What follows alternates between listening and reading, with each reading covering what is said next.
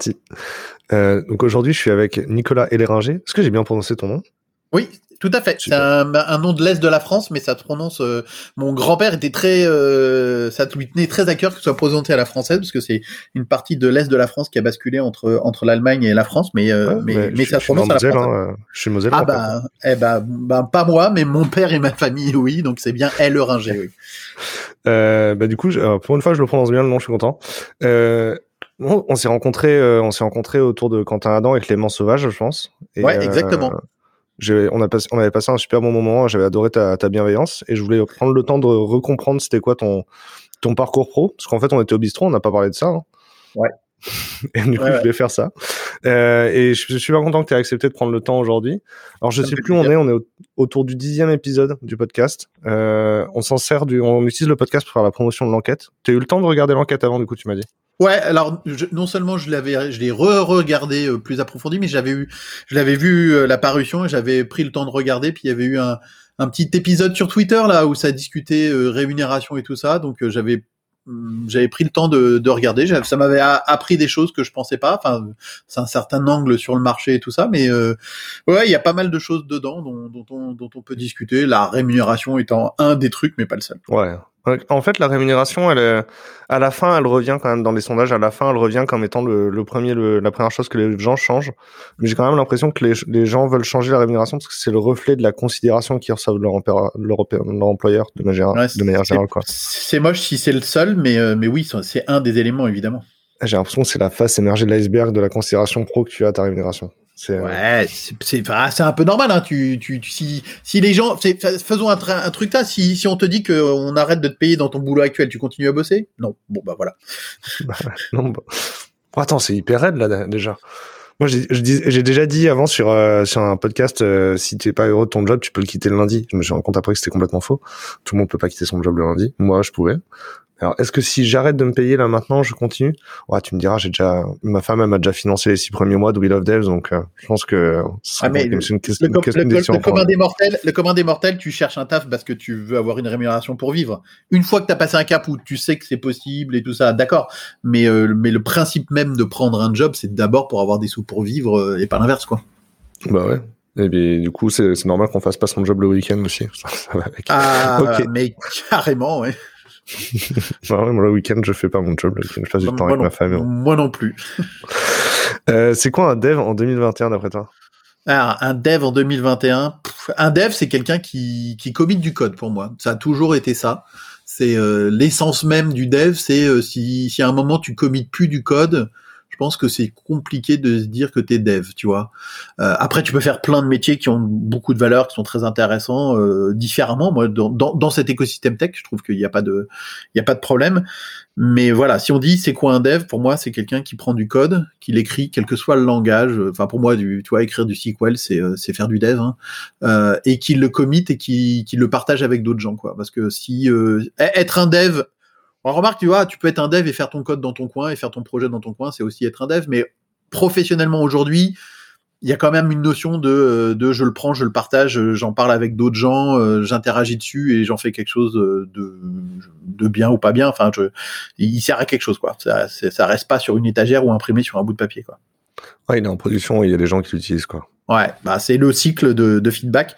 S'il n'y a pas de cycle de feedback, ouais, tu, c'est de l'art, quoi. T'écris des, t'écris des lignes de code et ça reste de l'art, quoi. Du coup, c'est, quoi ton parcours? T'as, as fait une, formation pour devenir développeur?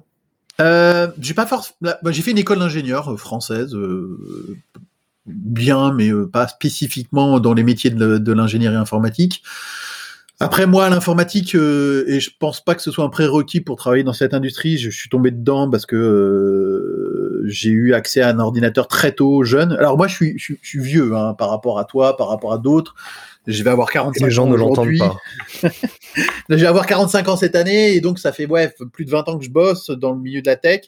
Et donc ouais, j'ai eu, il faut imaginer, moi quand j'avais 8 ans, j'ai eu, euh, j'ai eu accès à un, micro-ordinateur, Thomson MO5 parce que mon père était euh, fou, trouvait ça dingue l'informatique, ce qu'il avait fait lui dans ses études d'ingénieur euh, des cartes perforées, il avait vu l'évolution, il disait genre c'est l'avenir, c'est super. Du coup, moi je les ai jamais vus ces machines-là. Est-ce que c'était avec des cassettes, avec des disquettes? Alors, mon MO5, il avait deux manières de charger des logiciels préfaits. Il y avait un lecteur de cassette qui faisait du bruit pire qu'un modem. C'était génial. J'ai encore des souvenirs émus euh, des, des, deux cassettes de 60 minutes qu'il fallait passer pour charger un jeu. Euh, ah, attends, comment s'appelait le truc de donjon? Mandragore. deux cassettes de 60 minutes pour charger un jeu. Voilà. Et sinon, il y avait un, il y avait même un truc assez fou à l'époque qui était un lecteur de cartouches façon euh, façon euh, cassette de, de, de, Super NES où tu branchais le truc et le jeu était directement dans une flash RAM. Euh, enfin, dans une ROM à l'époque, et, euh, et, le truc démarrait tout de suite. C'est l'ancêtre de la carte SD. Ouais, exactement. Un truc de fou, quoi. Et euh, bon, le, le, le, MO5 en France, Samsung, le clavier était souple. Enfin, je veux dire, c'était un, un, enfer à taper dessus et tout. Mais j'ai fait, j'ai fait du basique d'abord dessus. Euh, pas mal. Euh, j'avais 8 ans, tu vois, c'était et c'était fou quoi, avoir accès à ça, ça se branchait sur la télé avec une prise Péritel, c'était moisi comme pas mais c'était enfin t'avais un ordinateur que tu pouvais programmer à la maison et c'était c'était incroyable quoi. Alors attends, je calcule. Euh, du coup, tu as eu ton bac en 90, 87呃 euh, 80, 90, 94 pour être tout à 94. fait. Ah, ça va, j'ai été dur. Du coup, à l'époque, effectivement, il n'y avait pas d'EPITA, d'école d'informatique, et tu fais une prépa classique pour aller dans une école d'ingé, quoi. Ouais, c'est ça. J'avais la chance d'être plutôt doué en maths et en sciences, et euh, donc euh, je, je, fais une prépa classique. Euh, je me débrouille pas, pas, pas mal. J'ai une, une, école qui est super, qui est plutôt bien classée, qui est généraliste dans les domaines de l'électricité. Je fais une spécialité euh, système d'information. Euh, mais voilà, en fait, j'ai fait du dev avant, quoi. C'est-à-dire que j'ai euh, bricolé de l'assembleur sur PC pendant pendant ma terminale. J'ai fait un peu de Pascal, de Turbo Pascal pour être précis, tu vois, en, prépa. Et on arrive et en première année de cette école-là, on nous apprend le C avec un prof fabuleux qui nous disait faites pas les ports et apprenez à connaître bien dès le début, ce qui était dingue. Enfin, c'était le tronc commun, c'est-à-dire que tu vois, c'est une école généraliste, mais dans la première séquence, on dit genre il faut que tu comprennes un peu comment ça marche les ordinateurs. J'ai la chance de faire des projets un peu rigolos de trigonalisation de matrices en Fortran. Euh, un touche, voilà, toucher un peu à tout. Et, et, un truc plus important même que dans la formation de l'école, en fait, euh, je suis embarqué dans le dans l'association qui s'occupe du réseau des élèves. Et donc très très tôt, euh, faut imaginer à l'époque le réseau informatique euh, c'était que par câble, le Wi-Fi c'était un rêve et euh, et euh, et, y a, et toutes les chambres étudiantes n'étaient pas euh, n'avaient pas une prise informatique dedans. Donc en fait ma première grande expérience semi-pro euh, dans l'informatique ça a été tirer du câble pour venir brancher des amener internet à des gens. Et il faut imaginer hein, donc moi je rentre j'ai eu j'ai eu le net par modem genre six mois avant de rentrer en école d'ingé. Donc on est au tout début de Wanadu avec les modems 56K qui faisaient du bruit. Et euh, en résidence étudiant, on venait amener euh, quelque chose, euh, l'accès au réseau, je crois que c'est Renater des étudiants à l'époque, sur une prise RJ45 sur du Windows 3.11 avec Trumpet Windsock. Enfin, tu vois, c'était complètement fou. Quand j'étais étudiant, ma, ma, chambre étudiante, il y avait un RJ45 et c'était, il y avait une armoire du coup dans la résidence étudiante et c'était les étudiants qui l'avaient posé et qui le géraient encore le réseau. Bah voilà, bah c'est ça, c'était clairement le début de le début de l'association euh, Supélec Réseau, donc que avec des élèves qui géraient côté euh, côté euh, chambre des étudiants, pareil les armoires, les trucs. On avait un mini réseau informatique, on faisait un peu de service euh, de FTP, de développement de site web à la mano HTML3 ou 2.0 à l'époque. Donc vraiment le tout tout début quoi. Il y avait un FTP en local avec beaucoup de films en HD effectivement. On n'avait pas trop ça parce qu'on était assez strict nous. Euh, on n'était pas, on n'était pas, on n'était pas très cool sur ces sujets-là quoi. Donc voilà. donc, tu vois, l'approche de l'informatique, ça a été un peu dev par moi-même. L'école qui m'a formé, qui m'a appris à faire du Java, du C, du C++, euh, tout un tas de trucs, de l'assembleur euh, 69 000 aussi. Euh, et euh, donc euh, une formation assez assez composite avec plein plein d'éléments, de l'admin 6 parce qu'il y avait besoin pour le réseau des élèves, euh, déjà très tôt de l'interaction avec l'école sur comment on se connecte, c'est quoi les places d'adresse IP, comment tu vois l'infrastructure, comment on organise tout ça. Et donc ça a fait un profil assez assez composite, tu vois pas pas que dev quoi en tout cas. Et ton ton premier job du coup, tu me moi, j'ai, j'ai, j'ai rejoint une, une banque française. Euh, J'avais fait mon stage en salle de marché dans une autre banque. Et, euh, et, et, le truc était assez exaltant en stage euh, parce que il s'agissait de faire un changement de plan d'adressage de toute une salle de marché euh, euh, pendant un week-end pendant que les mecs bossent pas. Tu vois, lever les mains du clavier, on enlève tout, on rebat. Il fallait que ça marche le, le mardi matin. C'était le week-end de Pâques d'ailleurs, c'est marrant, tu vois. C'était c'est pile la période. pendant trois jours, on, on, devait tout changer, donc ça a été chaud et, et je trouvais ça tellement bien d'être dans un dans un jeu de contraintes où il fallait être un malin, intelligent, connaître un peu les détails de tout. Et puis, bah, je suis pas resté dans cette banque-là parce que, en gros, ils prenaient que des prestats et puis ils m'ont dit, genre, moi j'ai dit, ah, oh, ça a l'air sympa, est-ce que je peux rester? Ils m'ont dit, bah, va voir une boîte de prestats, on passe par eux. J'ai fait genre non.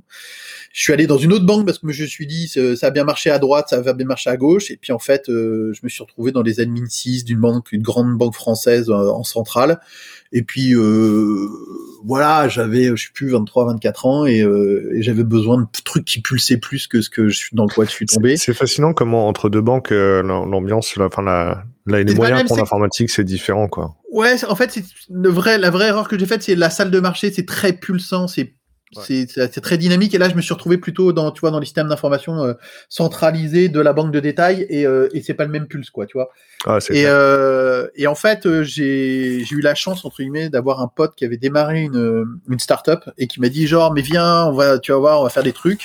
Sauf que bah tu, le conditionnement de, de la grande école d'ingénieurs française qui te dit tu es le manager de l'an 2000 va faire une un, poste dans une grande entreprise fait que j'avais pas j'avais pas été. Puis pour finir, je l'ai rappelé en disant genre, allez, viens, je me fais chier, on va, on va changer. Et donc j'ai fait ça. Donc en fait, j'ai, ouais, je, suis parti en période d'essai de mon premier, mon premier CDI. Et euh, ça a fait transpirer mes parents et je m'en excuse encore auprès d'eux. Euh, ils étaient fous à l'époque. Ils se disent mais qu'est-ce qui, qu'est-ce qui lui prend? Et euh, j'ai rejoint une société à l'époque qui s'appelait SNV pour Société Numérisation de Ville. C'est la start-up qui a pris tout alors dans l'ordre Paris, euh, Lyon, Bordeaux, Marseille, Lille, enfin les grandes villes françaises pour euh, pour en faire des, des inventaires photographiques de, des façades et euh, qui a apparu sur page jaune à l'époque. Donc c'était ouais l'année l'année 2000 quoi, tu vois, ouais, commencé en 90, ouais, c'est en 2000 et et je me souviens que donc Pierre-Antoine, qui est euh, le pote d'école d'ingé qui avait fait, qui était le CTO et en, le seul euh, dev de l'époque de cette boîte-là, il m'avait appelé un jour alors que j'étais encore en banque, il m'avait dit genre ah euh, j'ai pas envie de me faire m'embêter avec les serveurs web qui existent, tu sais tu connais le protocole HTTP où est-ce que je trouve la, la doc pour l'implémenter? Je lui ai dit bah tu prends la RFC et donc il avait réimplémenté un serveur web depuis la RFC, des trucs qu'on qu'on ferait plus aujourd'hui. Et en fait bah j'ai rejoint cette boîte-là. Donc j'ai participé à ça, coder un serveur web euh, en C++ sur Windows avec euh, des trucs rigolos comme des IO completion port, faire de la base de données derrière, faire du front, enfin en fait tous les métiers du dev plus l'infra qu'il y avait derrière parce que bah on était deux à tout faire. Et euh, donc on a fait ça, ça a bien marché. J'ai même fait, tu vois, des, menus pour des sites web en JavaScript pour Page Jaune, qui était le, le grand client de l'époque. Euh, j'ai eu la chance, entre guillemets, euh, six mois après que je renoie la structure, on a été racheté par le groupe France Télécom. Ça nous a donné de l'ampleur, et en particulier quand euh, ils nous sont retournés vers nous en disant genre là on a un site qui s'appelle iti.fr qui fait sa migration vers mapi.com et la tech est pas est pas super euh, super novatrice. C'est plutôt des vieux trucs du minitel qui ont du mal à évoluer vers le web. Euh, est-ce que vous pouvez nous aider à faire quelque chose? Et il se trouve qu'on avait bricolé du flash pour faire des, des plans interactifs. On avait appris à manipuler de la donnée géographique.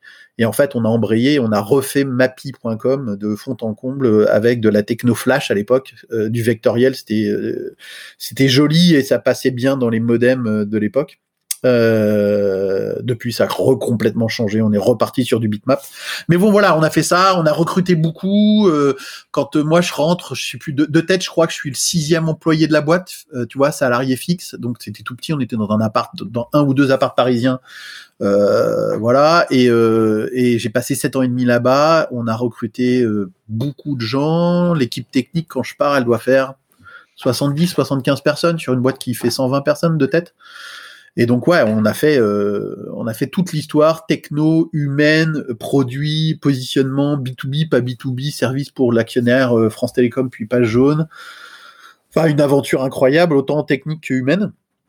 Avec plein de trucs rigolos. Euh, on a fait des trucs bien, on a fait des technologiquement parlant, hein, j'entends, euh, on a fait des trucs euh, où on s'est mis le doigt dans l'œil jusqu'au coude à faire un serveur en C++ qui utilisait du XML et du, XSLT pour faire des pages web, ce qui était un truc de de malade mental, complètement débile et, et, et, un truc théorique impraticable au quotidien.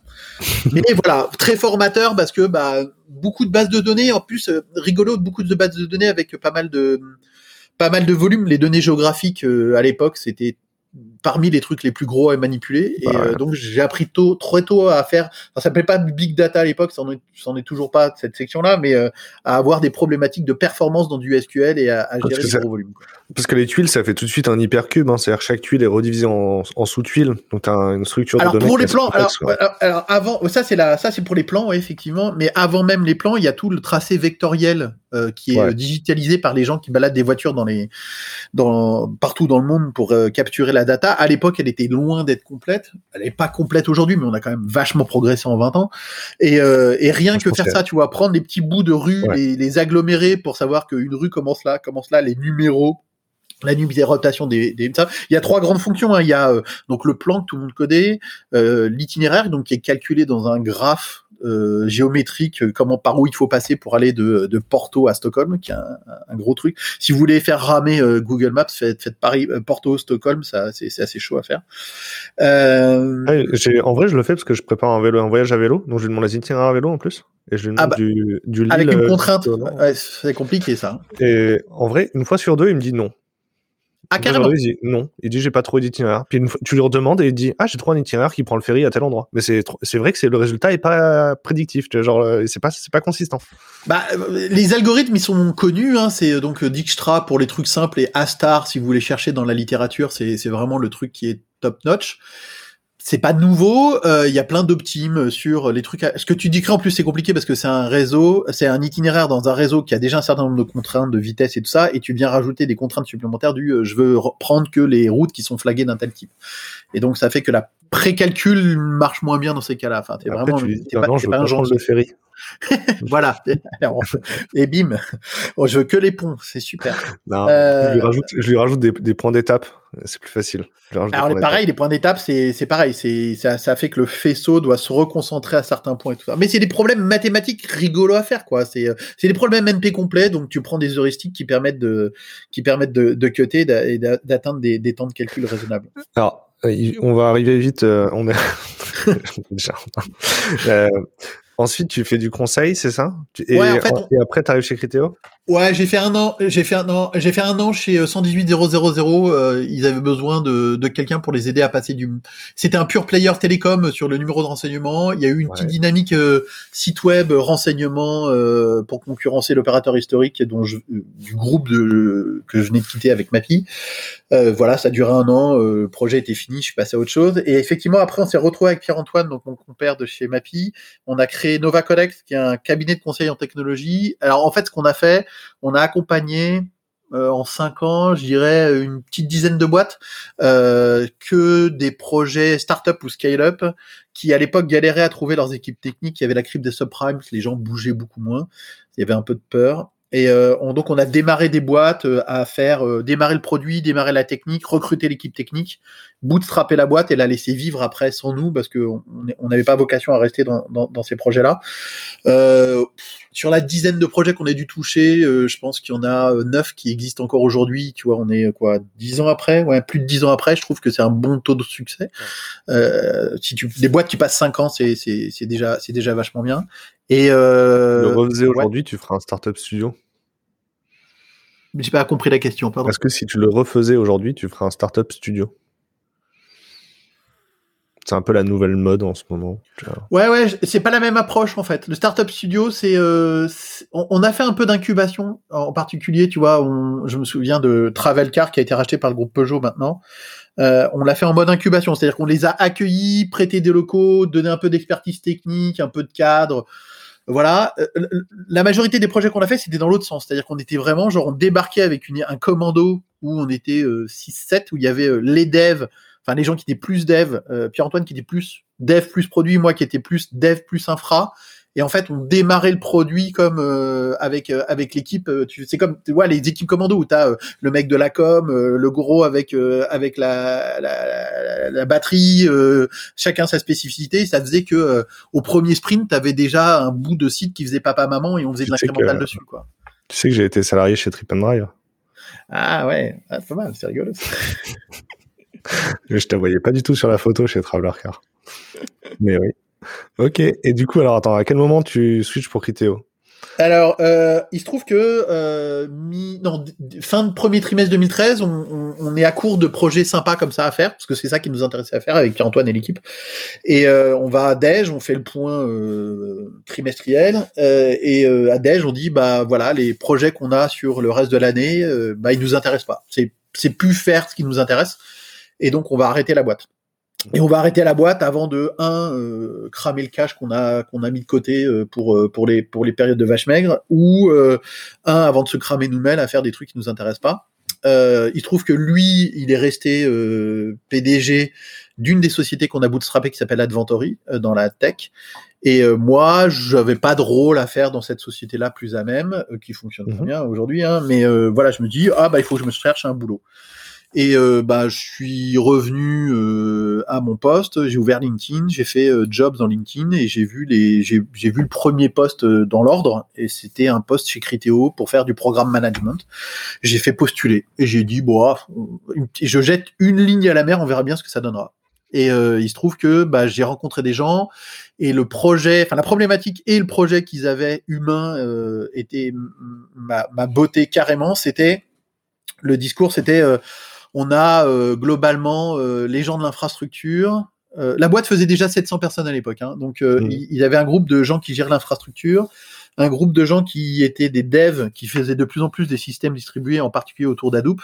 Et en gros, les deux groupes se, avaient du mal à se parler. C'est-à-dire qu'il y avait une vraie choc des cultures dev et ops. Et ils ont dit, bah nous on cherche quelqu'un qui est pas manager, euh, pour euh, mais qui fasse un peu le l'huile entre les rouages. Alors chez Criteo, c'est un truc qui s'appelle Engineering Program Manager, donc c'est un peu chef de projet transverse, mais chef de personne en fait. Et, euh, j'ai dit bah banco. Euh, je pense que ce qui a fait la blague, c'est que effectivement j'avais une, une expertise à la fois côté dev, à la fois côté infra. J'avais parlé réseau, j'avais parlé base de données. Je, j'avais eu la chance de participer euh, à des projets open source euh, qui avaient un peu la cote. Euh, j'avais euh, comité un peu des choses chez Hibernate Search et, et où OGM. J'avais la chance de bien connaître Emmanuel Bernard qui a fait la même école d'ingénieur que moi. Donc bah voilà, il y avait de la pertinence à ce que je commitais dedans. Donc je suis arrivé et les tous les acteurs euh, m'ont un peu écouté parce que euh, voilà, il se trouve que j'avais croisé en salle d'hébergement euh, des gars dans mon expérience chez Mappy, donc j'ai retrouvé des gens que je connaissais et, et j'ai profité un peu des 100 jours d'arrivée où personne te connaît et donc a d'avis sur toi pour pour tout de suite reprendre contact avec les gens, établir des bons contacts avec les gens à gauche et les gens à droite et dire hey, on a un projet là, si on travaille pas ensemble, ça va pas le faire. Et ça l'a fait. Ça l'a fait. Euh, j'ai redémarré des choses qui étaient un peu bloquées. Euh, j'ai été beaucoup aidé par plein de gens fantastiques. Euh, voilà, euh, des gens qui se parlaient pas ont accepté de dire ok, il faut qu'on faut qu'on fasse quelque chose et on, on, a noué quelque chose. Et il se trouve que neuf mois plus tard, le, le CTO de l'époque, enfin il n'était pas CTO, il devait être euh, VP Engineering les potes, il est devenu CTO juste après, euh, m'a dit bah écoute ça marche bien donc on va faire, euh, il y, il y avait une dynamique SRE qui avait démarré avant que j'arrive, euh, qui était piloté par euh, Maxime Brogidou, euh, qui était un dev et, qui a pris ça en main. Et il a dit bon, on va faire un vrai département DevOps SRE, appelle-le comme tu veux. Et on a commencé, on était 25 en septembre 2014. Euh, et sept ans plus tard, quand je m'en vais de Criteo, donc fin d'année dernière, il y avait 164 personnes dans le département. C'était quoi, euh, enfin, c'est quoi ta vision du métier de SRE C'est quoi la définition de SRE d'après euh, chez vous, chez toi, d'après toi? Alors, euh, la, mission SRE, c'est donc c'est un terme Site Reliability Engineering qui a été inventé par Google, Ben Trainor en particulier, qui dit que, alors lui, sa définition, elle est un peu, un peu, un peu cache dans ta, dans ta gueule pour les ops. Elle dit c'est ce qui se passe quand on donne à gérer la prod à des devs. Moi, je trouve qu'une façon plus positive de dire, c'est qu'est-ce qui se passe quand on apporte les méthodologies intéressantes qui ont, sont apparues côté dev dans les processus de production avec en collaborant avec les gens qui ont d'expertise de ces systèmes.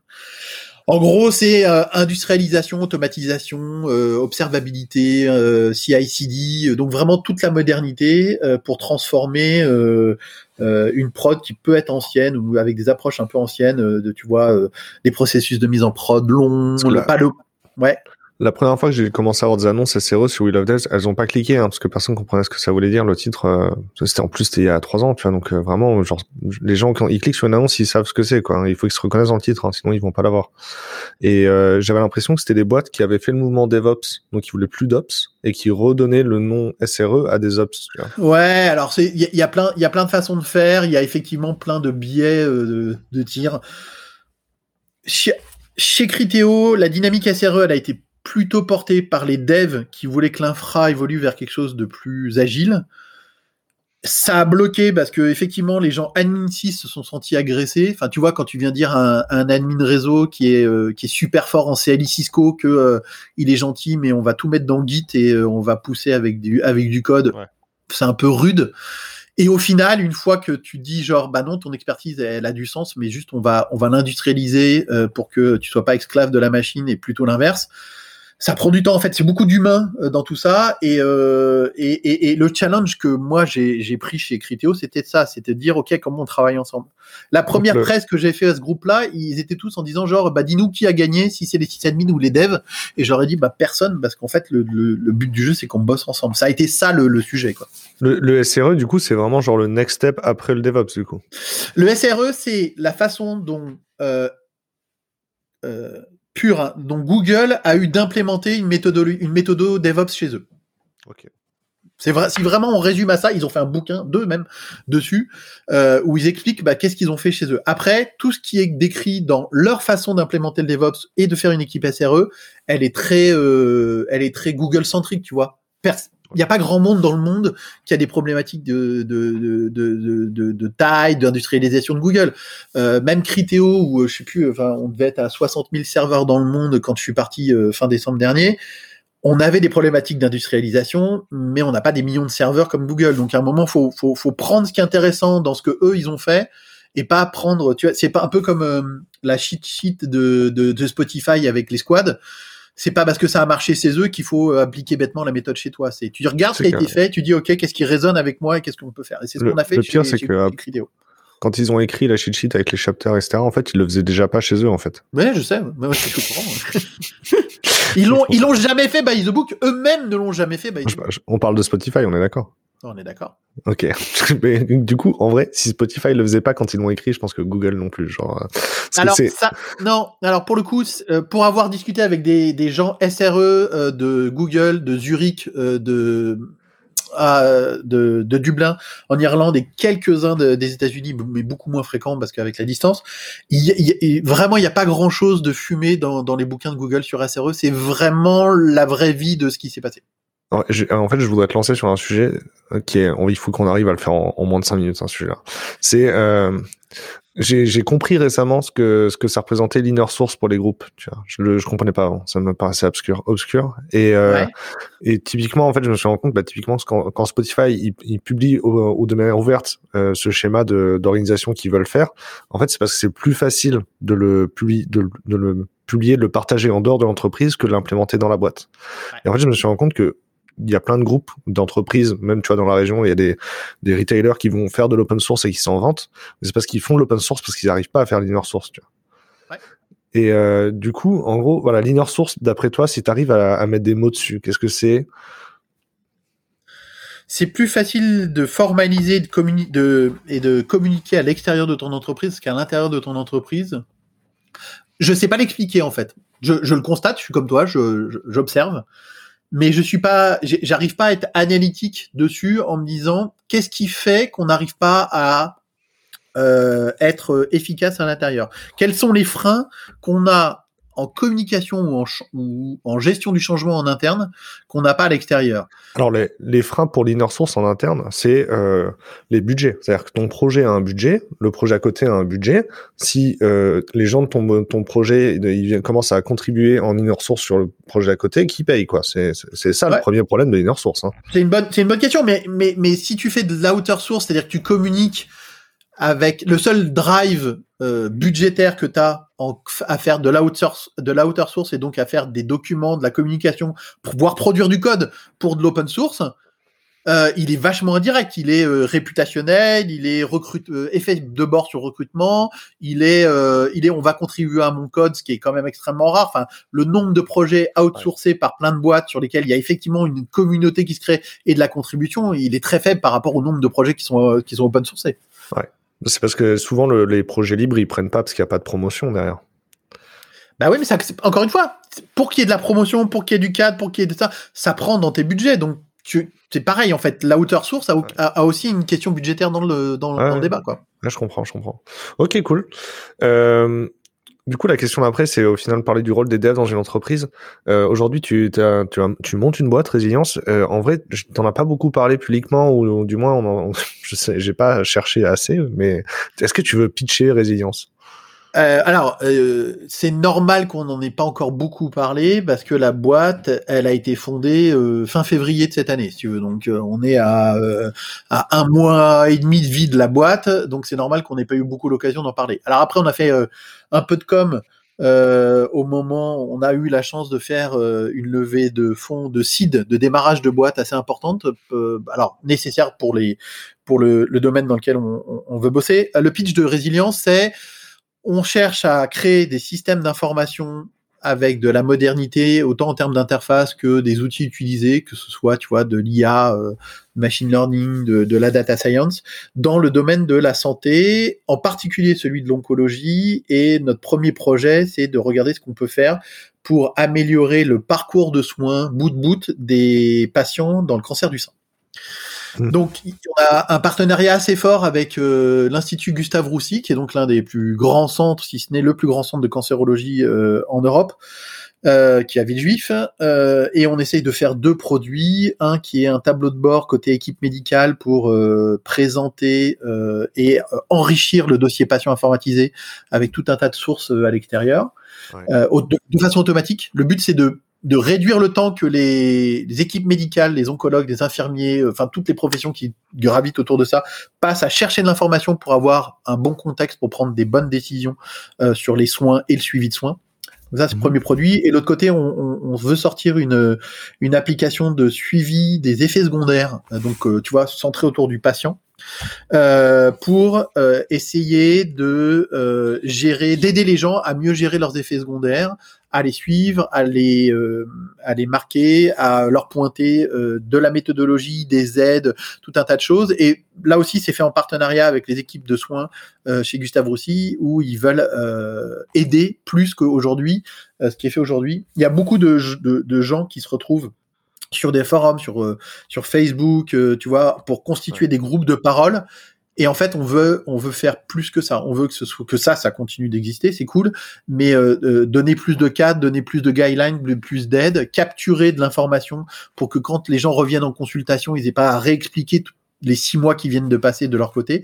Pourquoi? Bah pour encore une fois euh, maximiser le temps de parole euh, entre les équipes médicales et les patients et minimiser le temps qu'on a à gérer l'information parce qu'aujourd'hui il y a des outils qui, permettent de le faire beaucoup mieux.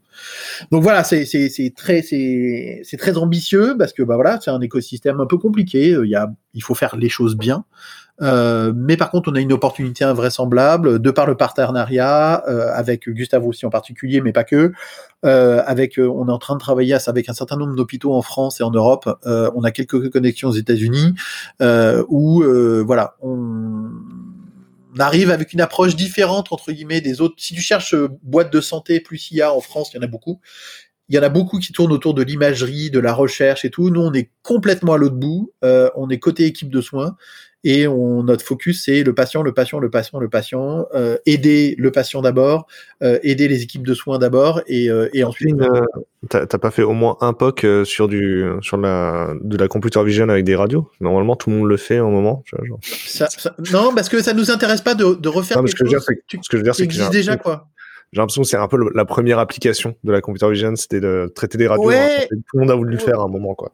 Il y a plein de gens qui bossent dessus et ça apporte de la valeur, il y a aucun doute. Euh, ouais. on, on, voulait pas faire la, la NN plus unième boîte là-dessus. Il y a d'autres secteurs où on peut apporter de la valeur au, sens vraiment passion équipe de soins, quoi.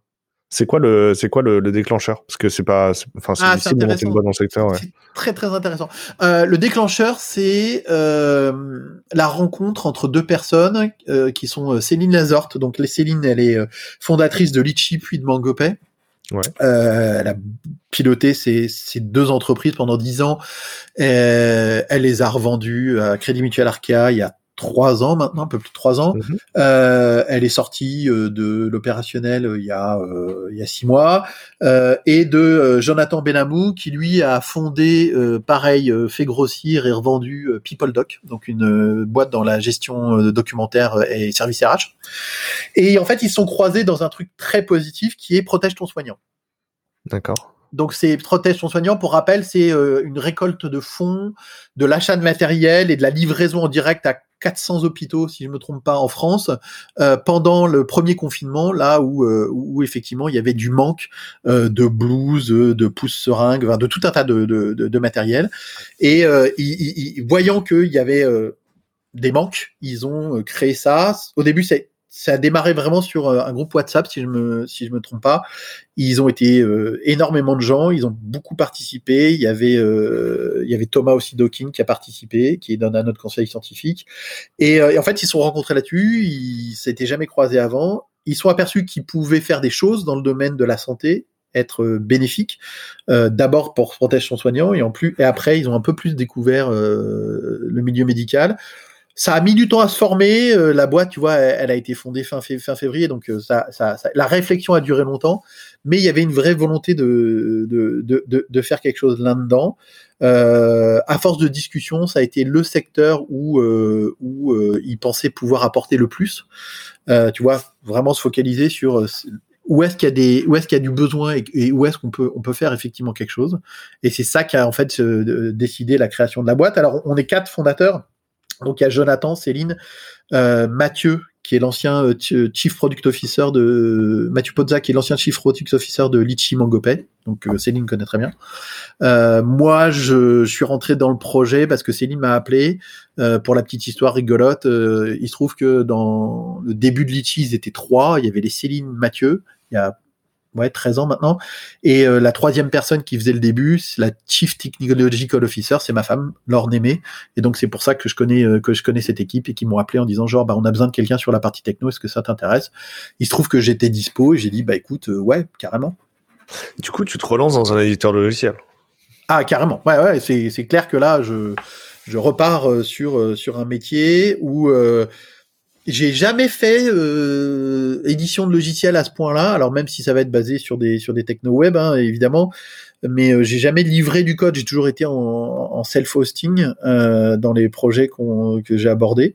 Donc il y a cette partie-là qui est un petit peu nouvelle. Mais oui, je, je, je recommence euh, bah, une aventure similaire en termes de structuration et de challenge à ce qui était Mappy, puisque bah il y a du recrutement d'équipes techniques, il y a de l'architecture, il y a mise en place de euh, qu'est-ce qu'on va faire, relation avec le produit.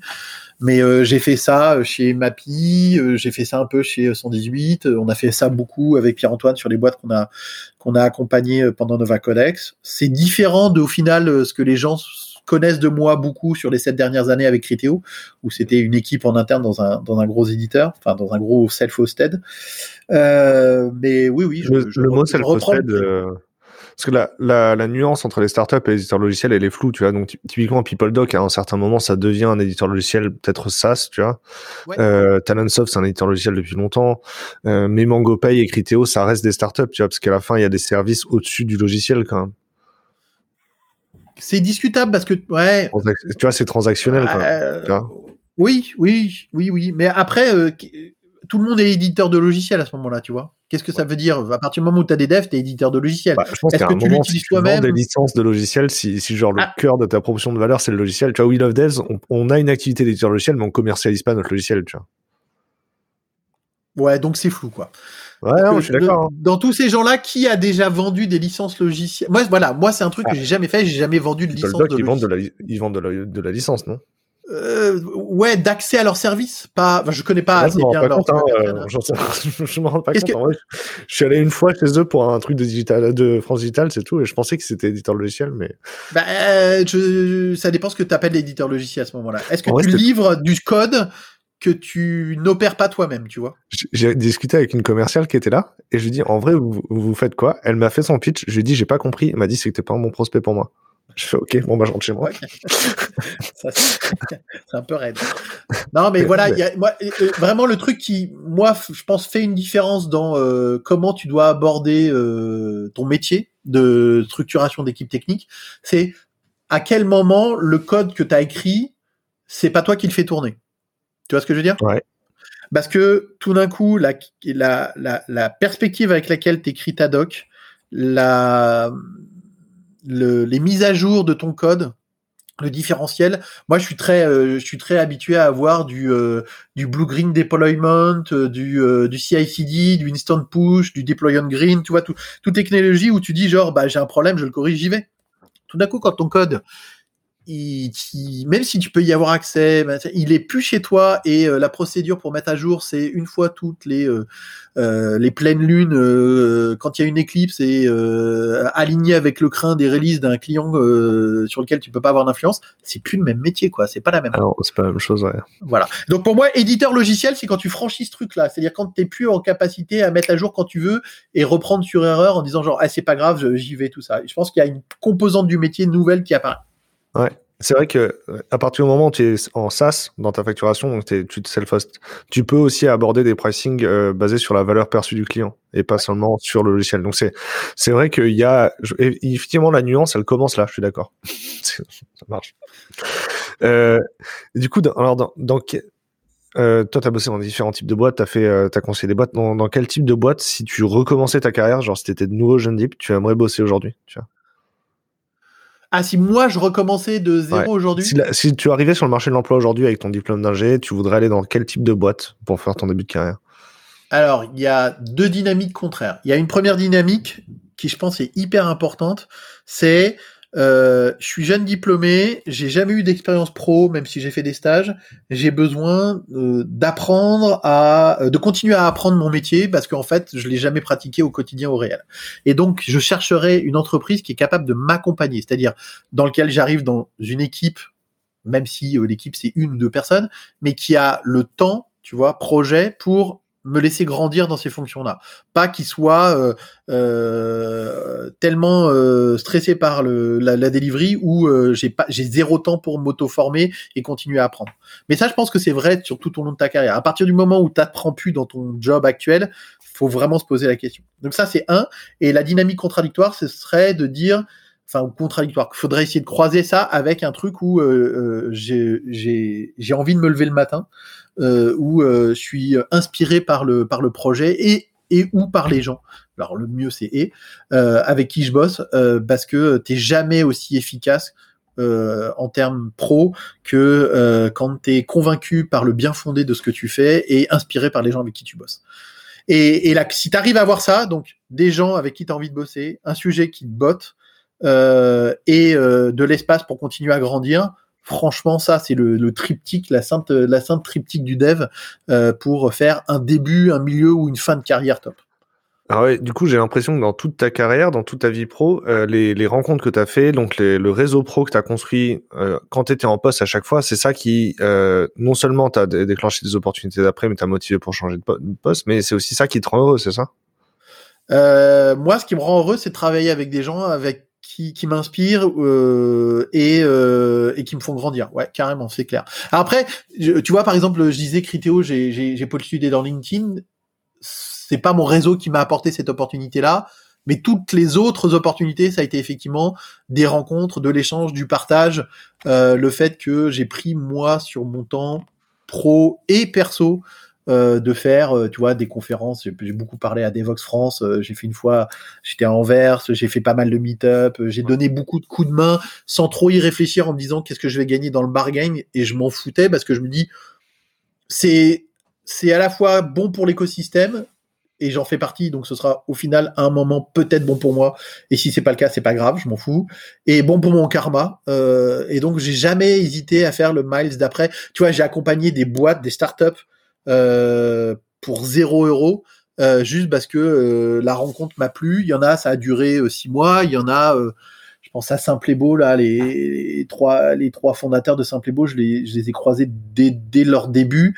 ça doit faire combien d'années maintenant? Je crois que c'était avant Criteo, donc ça fait ouais plus de 7 ans, 8 ans qu'on se suit de temps en temps, pas super fréquemment et tout ça, mais ils m'ont juste dit genre ouais euh, là on a besoin d'un coup de main, on aimerait avoir euh, quelqu'un qui nous aide à réfléchir. Je suis allé, euh, on, a, on, a, été bouffé au resto, on a pris du temps sur un tableau blanc et c'était cool. Qu'est-ce que j'ai gagné au bout de 8 ans de petite interaction machin avec eux? Rien, zéro. Sauf que le, le, capital sympathie ça existe hein. Ouais, bah je, je crois, je suis, je crois énormément en ça. Je j'ai pas de franchement et moi ça me fait du bien en fait. Ah, ah, ah, ça, ça, ça me nourrit ma motivation de voir des gens euh, qui réussissent.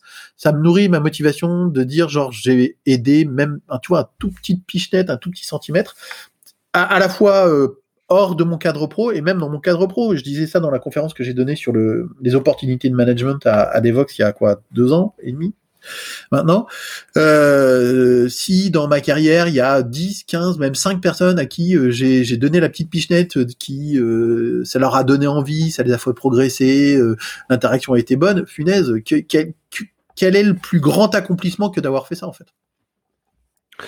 Aujourd'hui, la, série de podcasts, on s'en sert pour l'enquête et l'enquête, elle nous sert aussi à, écrire un livre qu'on veut être le handbook de Will of Devs pour être heureux dans ta carrière dans l'IT. Euh, si on doit garder un seul élément, un ingrédient incontournable de Nicolas Hélarger pour être heureux dans sa vie pro, qu'est-ce que ça doit être?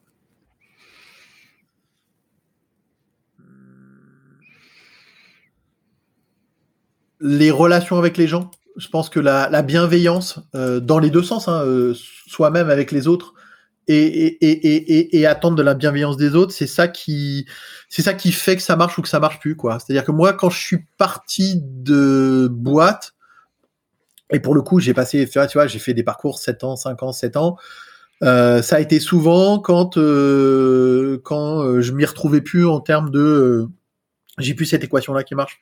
Et donc, je pense que ce qui fait rester les gens longtemps en poste, c'est euh, qu'ils ont pas que la sensation, mais qui touchent du doigt au réel.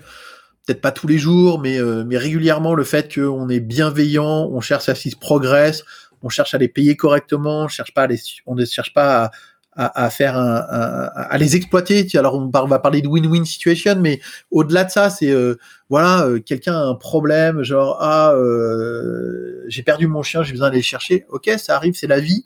Et, euh, et à la fois dans l'autre sens, il faut pas que les gens en abusent non plus, tu vois. Donc la, la bienveillance dans les deux sens, je pense que c'est ça qui fait que t'es bien. Si t'es pas bienveillant, t'as pas envie d'aller au taf. Si t'es pas envie d'aller au taf, tu te forces à y aller t'es moins bon dans ce que tu fais et ça fait un, cercle vicieux. Alors que la bienveillance, ça déclenche un cercle vertueux de voilà, euh, c'est cool, on fait attention à toi, on paye correctement, euh, alors en fonction des capacités de chaque boîte, hein, euh, personne n'a les poches infinies. le truc, c'est de trouver un bon équilibre et, une fois que ce bon équilibre est là, de, de, faire incrémental dedans pour que les gens progressent, soient intéressés, fassent des choses qui les bottent, qui soient utiles pour la boîte, qui soient utiles pour l'écosystème et voilà, aligner les étoiles. Des fois, on peut pas tout. Hein. Des fois, on, la boîte peut pas payer plus. des fois, euh, la flexibilité qu'on peut avoir sur les vacances, c'est pas possible parce qu'il y a une, une, une, échéance euh, projet. Mmh. Mais si euh, si c'est basé, si dans le dans le reste du temps il y a, y a de la bienveillance sur les demandes et sur l'interaction, bah ça fait que les moments plus difficiles ils sont euh, ils sont plus facilement gérables et, et, et, et acceptables. Et euh, moi un des grands trucs c'est si on est toujours en mode urgence, et si on est toujours en mode stretch, stretch, stretch, stretch, stretch, bah c'est comme un élastique, ça finit par casser. Euh, demander de l'élasticité à nos plateformes internet, cloud ou on-premise, c'est bien. Euh, demander l'élasticité aux gens, c'est possible. Mais un élastique, il a besoin de période de repos ou, sinon ça casse quoi. Donc voilà. Et si et, et faut toujours le regarder de façon euh, de façon bienveillante. Je pense que c'est vraiment la, la valeur clé parce qu'elle est dans la relation humaine. Tu vois, on parle pas technologie, le reste, ça, ça, vient tellement après. Savoir si on fait euh, du Docker, pas du Docker, du Kubernetes ou pas du Kubernetes, c'est mille fois plus loin dans la chaîne de valeur. Euh, moi, je suis prêt à faire euh, du COBOL toute la journée, euh, si si dans un dans un environnement bienveillant et que ça apporte de l'intérêt, de la valeur pour l'entreprise, pour moi, pour l'écosystème. Quoi. Au-delà de la bienveillance, moi je retiens quand même que les, dans ce que tu dis, c'est qu'il faut prendre soin des gens sincèrement et on peut pas simplement essayer d'en tirer un maximum de productivité tout le temps, quoi. Bah en fait c'est contre c'est c'est ça qui est fou, c'est que c'est contre-productif. C'est-à-dire que si tu te mets dans une dans un mode euh, je vais tirer le, le max euh, d'une personne, d'une équipe, d'un département. Tu peux le faire parce que tu en as besoin, mais tu le fais de façon explicite en disant genre, euh, écoutez les gens là, il y a un projet, ça va être dur, j'ai besoin de votre commitment. Si tu as, euh, entre guillemets, créé une relation de confiance sur le fait que oui, il y a vraiment besoin quand tu le dis que tu as besoin, euh, tu dis aux gens, on va faire trois mois dans ce mode-là, ça va être dur pour tout le monde, mais après on prendra, l'équipe te suit, tu vois, c'est possible. Mhm. Maintenant, si tu es tous les trimestres en mode on fait trois mois de burn, bah tu crames les gens et tu et, et ça marche pas non plus. Donc en fait, essayer de maximiser cette rentabilité là à tout prix. En fait, tu te retrouves avec des gens qui sont qui sont plus motivés. Donc le pire, c'est d'avoir des gens qui sont pas motivés et qui restent. Au Ouais. pire, ils s'en vont et t'en trouves des nouveaux, ce qui est un modèle que je déteste. Le côté je burn des gens euh, tous les six mois et je change. C'est une sorte de cancer de, de, de- du milieu de l'entreprise. C'est horrible. Ouais. Et, et, et en fait, ben en fait, le, le, le, le point maximum de, de, de, de performance d'une du- d'une équipe, d'une entreprise, d'une boîte, c'est pas ce mode-là. C'est pas vrai. C'est que dans, dans mon premier stage ouvrier, euh, c'est vraiment genre, j'étais un pupiou, hein, j'étais tout petit. Hein. Le, le, le chef d'atelier me reçoit à l'usine de Renault, il me dit attends, euh, ouais, toi t'es ingénieur, euh, je suis sûr que tu vas essayer de de pas suivre la guideline. euh, y a si on a mis que c'est 30 pièces par minute sur cette machine-là, il faut faire 30 pièces par minute sur ce sur cette pièce-là parce que si oui la machine elle peut en faire 45, par contre le taux de panne il va augmenter. Dit, il m'a dit ça vraiment à 9h15 au café, tu vois. Euh, et je lui dis, moi je savais pas de quoi il parlait. Et euh, effectivement, la machine était en panne pendant mon stage. Et euh, f- faut voir quand même qu'il y a trois équipes qui se relaient 24 heures sur 24 sur cette machine-là. Euh, vraiment, la machine, on bosse pour elle. Tu vois, c'est pas, c'est pas, la machine, elle doit jamais s'arrêter. Tu vois, genre tu la relances avant de partir et tout. Tu vois, c'est. Et euh, et, et oui, effectivement, quand je suis arrivé le matin, la machine était en panne. Elle fait 10, 10 mètres de haut. Elle était ouverte comme ça. J'étais en mode, en- j'ai l'impression qu'on est en train de faire une, une opération à couvert- cœur ouvert sur la machine à 5h30 du matin. Et, euh, et effectivement, ouais, ouais, je pense que ça marche. En fait, c'est parce que dans ce projet-là, c'est qu'on faisait de la découpe. Hein. Le, dans ce projet-là, la, la ressource principale et la, ressource limitante, c'était la machine, tu vois. Mais quand on est sur un projet informatique, c'est pas, euh, c'est pas le cloud la ressource, c'est les humains, quoi. Ouais. Et, et le taux d'occupation, il marche aussi sur les humains, quoi. Ah bah euh, moi je sais que voilà euh, perso euh, et comme tout être humain dans euh, allez 7 ou 8 heures de travail par jour euh, qui est prévu dans mon contrat ou pas machin. On n'est pas à 100% tout le temps c'est pas vrai. Et, euh, et chercher à l'être en fait est contre-productif. Après si tu es à 0% pendant 8 heures bon il faut se poser des questions mais c'est c'est voilà une, une machine c'est un un régime moteur voilà. C'est un moteur il a un régime où il fonctionne bien. Il y a des régimes où il peut être au-delà, mais effectivement, comme tu dis, bah ça use euh, truc. Et moi, il y a un truc que j'ai appris, c'est que un moteur, ça change. Tu peux l'user et décider de le changer. Je- enfin, user des, des gens, des personnes, enfin, c'est inacceptable. C'est et éthiquement, euh, c'est abject quoi. Et donc euh, donc on peut pas faire ça quoi. Et donc là, et, donc la contraposée de ça, c'est ok. C'est quoi la bienveillance? Comment ça?